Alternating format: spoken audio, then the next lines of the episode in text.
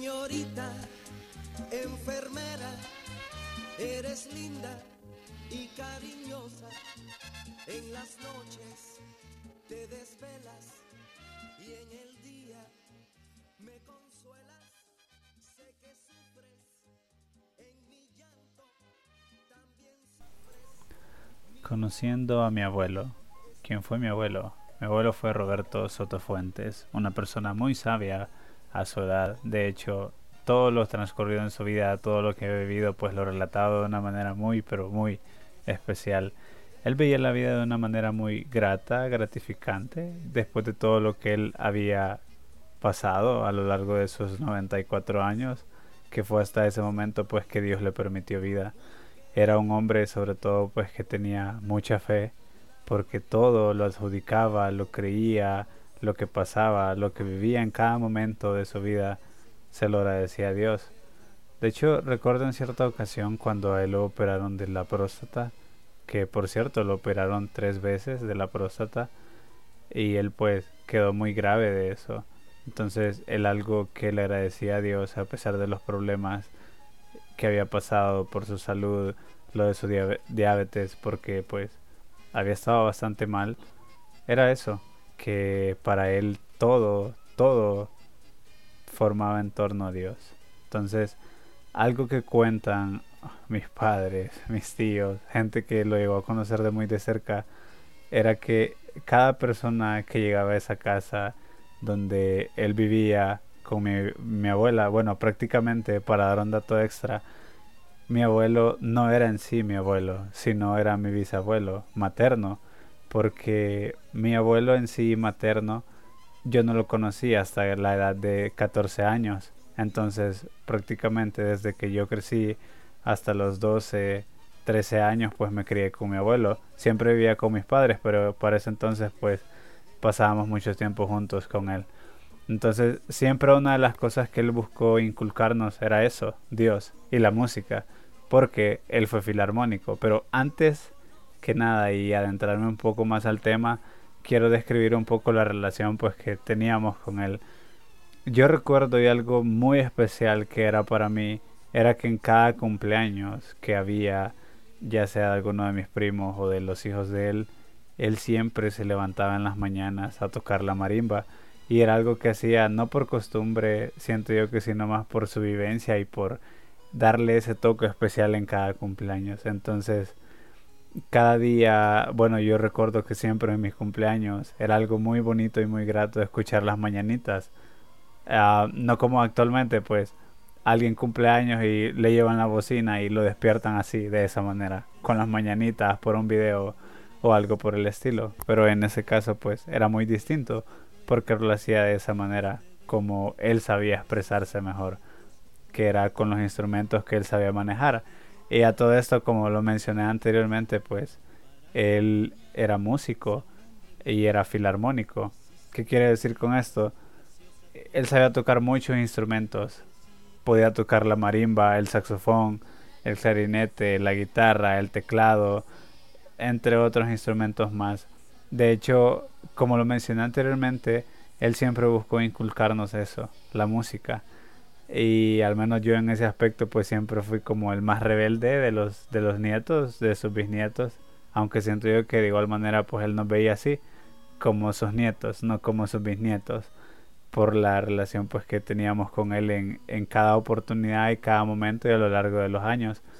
Entonces hay momentos que sí quedaron muy marcados en, en, en mi infancia a lo largo pues de mis 23 años porque hasta los 23 años pues yo pude tener una convivencia con él porque bueno lamentablemente él pues falleció de COVID. Pero volviendo en sí al tema mi abuelo llegó a la edad de 94 años y era alguien muy muy especial. De hecho la gente los vecinos mi demás familia lo conocían como ah don Roberto y bueno de hecho hubo en cierta ocasión uh, que yo recuerdo y le presenté a alguien que para mí era muy especial en ese entonces, la persona con la que yo estaba de novio. Y yo recuerdo que esa vez íbamos para la playa y justamente recuerdo que mi abuelo para todo mencionaba a Dios y sobre todo más allá de las cosas, él hacía predominar que el amor era lo más importante. Pero más allá de amar y querer a alguien en las buenas, él siempre hacía énfasis en estar con esa persona en las malas también. De hecho, recuerdo que esa vez él, él dormía en el segundo cuarto a la entrada de la casa. O sea, era el, el, después del primero, obviamente, pues era el segundo cuarto. Y bueno, él siempre estaba ahí con su cama, dormía con su gorrito y sus colchas así gruesas. Entonces, esa vez él se acababa de levantar, nosotros entramos. Y bueno, yo recuerdo que se la presenté y le dije, mire, ella, no voy a mencionar el nombre, pero se la presenté y algo que yo recuerdo de ese suceso fue que él dijo lo siguiente. Nos vio a ambos fijamente y dijo, ustedes dicen que se aman. Y a lo cual los dos respondimos, sí. Entonces él dijo, bueno, entonces vamos a ver cuando empiecen a pasar ya cosas serias entre ustedes, algún problema o algo, porque ahí es donde se ve el verdadero amor. Y a lo que yo voy con esto fue que cada lección, cada tema, cada hecho que mi abuelo expresaba de lo que él había vivido o había pasado era algo que marcaba mucho en mi persona. Bueno, de hecho, cada vez que yo llegaba a la casa de él o lo íbamos a visitar, ya sea con mi mamá o mi papá, o que yo iba solo en algún momento, pues él, él estaba ahí. Y lo típico, lo típico y el clásico y vivo momento de mi abuelo era ese, el, vaya, vení, sentate. Y bueno, eran que dos horas sentados, hablando de todo, de todo, sobre todo la Biblia. Y bueno, se centraba en eso, en Dios. Prácticamente, y aunque quizás suene tedioso en cierto modo, él solo tenía en su mayoría a Dios en la boca. Él era una persona muy creyente y muy espiritual en ese aspecto, porque él siempre decía que sin Dios pues él no, no sería nada y que gracias a él pues estaba él ahí. Ahora, así como he comentado parte de, su vivencia, quizás en, en su mayoría de edad ya pues estando así en la tercera edad, él era alguien muy vivo, muy muy ferviente en todo. De hecho, algo que yo le comentaba mucho a las personas y se los puedo comentar en la actualidad era que él con sus 94 años, bueno, aún iba a trabajar, de hecho, él gracias a su talento y pasión por la música iba a tocar a veces a casa presidencial, al círculo militar y tuvo un grupo conformado con sus amigos, compañeros, colegas de trabajo, no sé cómo podría llamarlos, que era la marimba Cuscatlán. Y bueno, él era el de los que tocaba la marimba, obviamente también tenían un cello y que era algo, un instrumento pues que también él lo dominaba. Y más allá de todo eso, pues él hacía énfasis cada vez que hablaba de esta, su área musical, su parte de vida de la música. Él siempre decía, yo he viajado, he comido en buenos hoteles, he estado en buenos lugares y hacía mucho énfasis sobre eso, pero siempre decía, todo es gracias a Dios. Y bueno, él tuvo 11 hijos.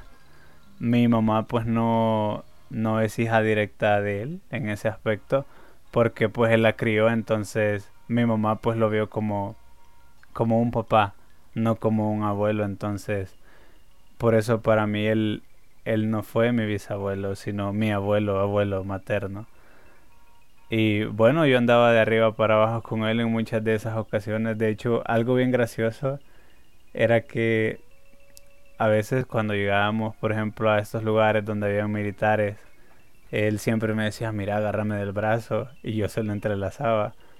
Y era bien chistoso porque siempre le decía, no, él viene conmigo porque no, me cuesta caminar. Lo cual de cierto modo no era del todo cierto porque él sí caminaba muy bien a pesar de su edad, que yo puedo decir con certeza que nunca, pero nunca lo vi usar un bastón. Entonces, bueno, él era así, bien espontáneo, era bien él, alguien lleno de vida.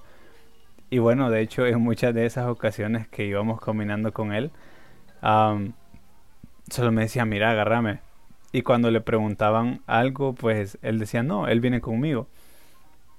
Y bueno, quizás pasamos de, de la entrada, que unos 5 o 8 metros, y solo volteaba a ver para atrás y decía, vaya, vaya, ya, soltame, soltame. Y se distanciaba de mí, pues ya comenzaba él, él a caminar solo. Y bueno, a pesar de eso, eh, de su vida musical, él era alguien bien apartado, quizás en ese aspecto, porque recuerdo que para una de esas ocasiones había una gran bulla, o sea, un gran relajo en ese, en ese momento, a ese lugar al que fuimos. Y de la nada yo ya no lo vi. Yo me quedé ahí porque, bueno, me dijeron que fuera, lo acompañara, porque les iban a dar comida y una como canasta que les daban ya por fin de año. Y bueno, eh, yo solo le digo, mire, ¿y qué pasó? Y me dice, no, es que yo, yo no quiero estar ahí, me decía, porque no me gusta, o sea, que haya el relajo y todo eso. Y yo, vaya, pero vos allá quédate, me dijo, allá estate. Y bueno, y yo pues me, me tuve que regresar. Y bueno, él cuenta también que en su debido momento, a la edad de 12 años, él se fue de la casa por una vez que el, el papá de él pues lo maltrató físicamente, lo golpeó. O sea, es como si me corrigieran a mí, pues, si me castigaran. Pero según lo cuenta él, según lo contó en ese momento, fue algo muy severo y pues a esa edad él decidió irse de la casa. Trabajó pues eh, cargando sacos de café y algo que a mí me asombra es que a la edad de él, 40 años, él aprendió a tocar saxofón. Luego pues vino lo de componer eh, y hacer su música. Entonces ha sido algo muy maravilloso, la verdad, todo lo que él nos ha inculcado. Y como lo mencioné, pues esta área de la música siento que lo destacó mucho a él, no solamente en su vida personal, sino también le permitió tener amplitud y, bueno, tener sustento para su familia, porque de los dos, eh, de mi abuela y mi abuelo, solo, bueno, él trabajaba, mi abuela se, se quedaba a cargo de, de mis tíos y mis tías entonces él era el quien aportaba pues el dinero a la casa. Hasta donde yo sé y no, no, no recuerdo si no menciono algo que es que no sea, eh, mi abuela no, bueno, solo se encargaba de eso, de los quehaceres del hogar, hasta donde yo tengo entendido y recuerdo. Que por cierto ya tenía un carácter bastante especial para conmigo, porque yo mucho la molestaba, entonces ella cada rato me decía, te voy a pegar, que no sé qué, entonces... pero no sé, siento que era como esa vivencia de nieto y abuelo.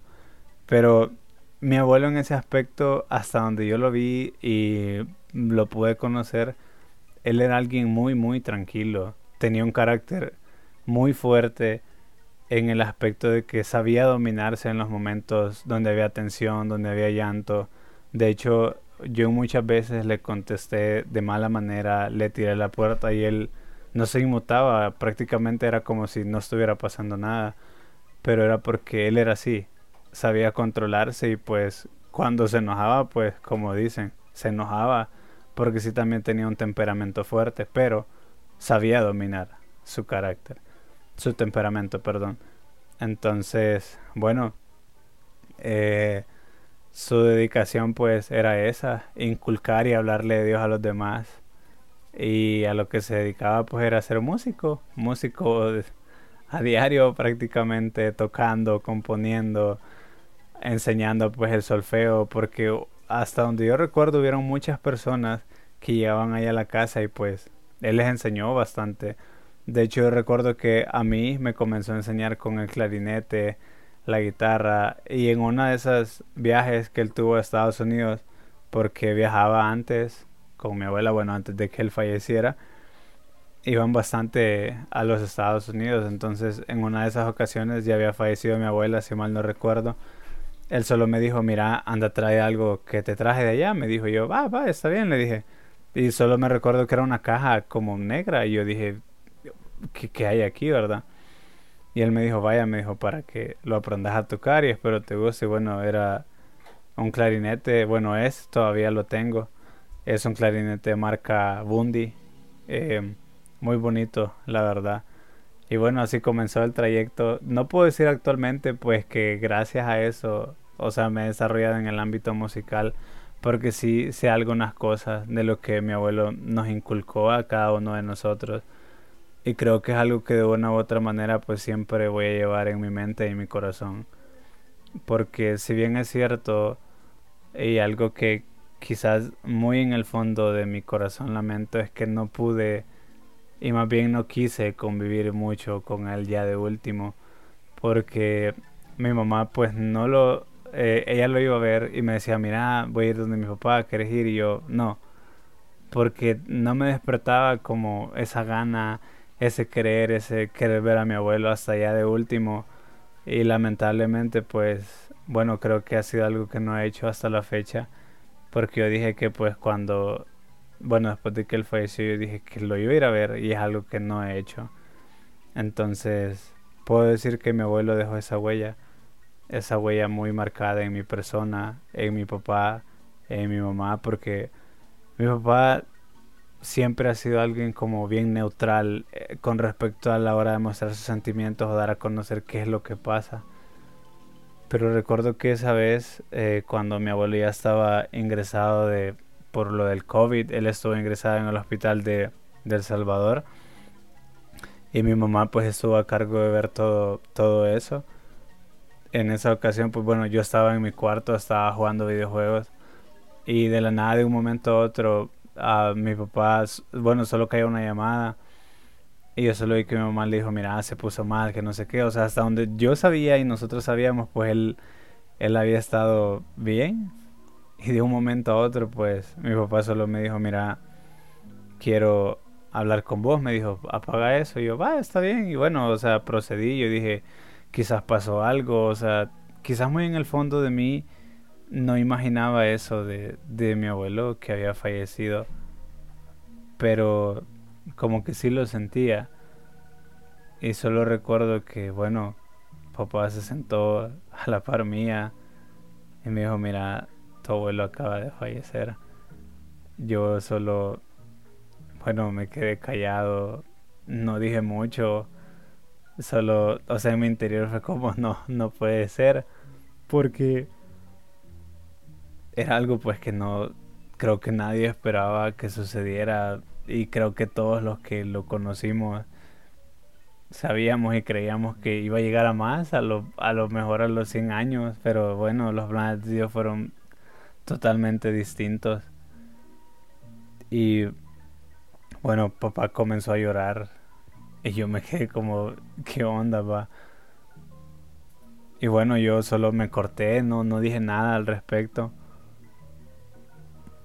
Y creo que lo más duro de todo esto, de haber conocido a mi abuelo, de quién era, de cómo era él con las personas, ese amor de Dios que él impartía, o sea, a pesar de que cada quien tuviera como su creencia, él era bien único, era bien él, era como mi papá decía, ser original, ser quien uno es. Porque si bien es cierto, a pesar de la, la vida que él había tenido, que en sus inicios no había sido fácil, de que había viajado, había comido en buenos lugares, él siempre era el mismo. Y bueno, sabía que cuando había, pues había, y cuando no, no había. Y él era así. Él era tal cual feliz, un hombre muy alegre, muy sabio, con quien se podía hablar pues de todo un poco y aprender así de las vivencias, los hechos y lo que él había pasado, porque en su momento de juventud pues sirvió en el ejército de igual manera. Lo gracioso es que entró al servicio militar porque una persona pues lo había rechazado así amorosamente.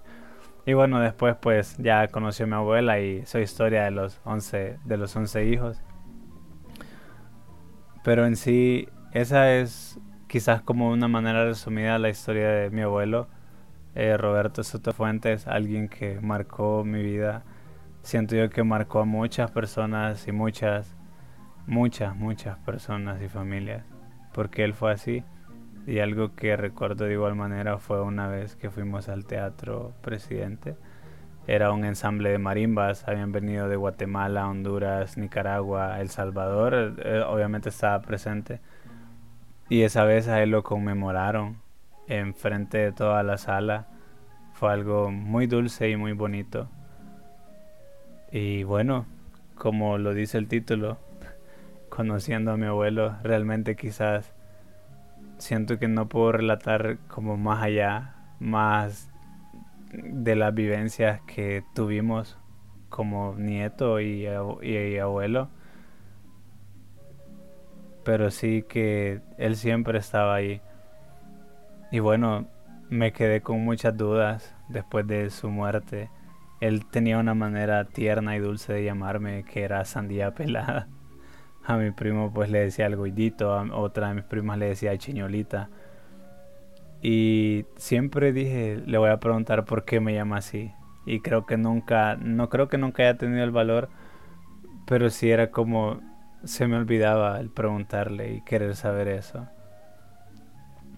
Pero bueno, como dicen por ahí, el ayer pues quedó atrás y actualmente lo único que puedo hacer pues es dar gracias a Dios por mi abuelo, por esos 94 años, que sí quizás en todo esto que he hablado he ido saltando como un poco de todo, eh, como brincar en la línea del tiempo, pero creo que así es la manera en la que yo puedo describir los hechos y los sucesos vividos con él, alguien muy amoroso, muy tierno, muy especial, muy él, muy servicial. Y sobre todo algo que me marcó mucho fue eso, su convicción y su fe para con Dios. Y su manera de ver las cosas, porque quizás a lo mejor a veces pues no estaban bien, pero él tenía esa fe, esa fe y esa dulzura de ver todas las cosas a pesar de cómo, cómo no podían ser.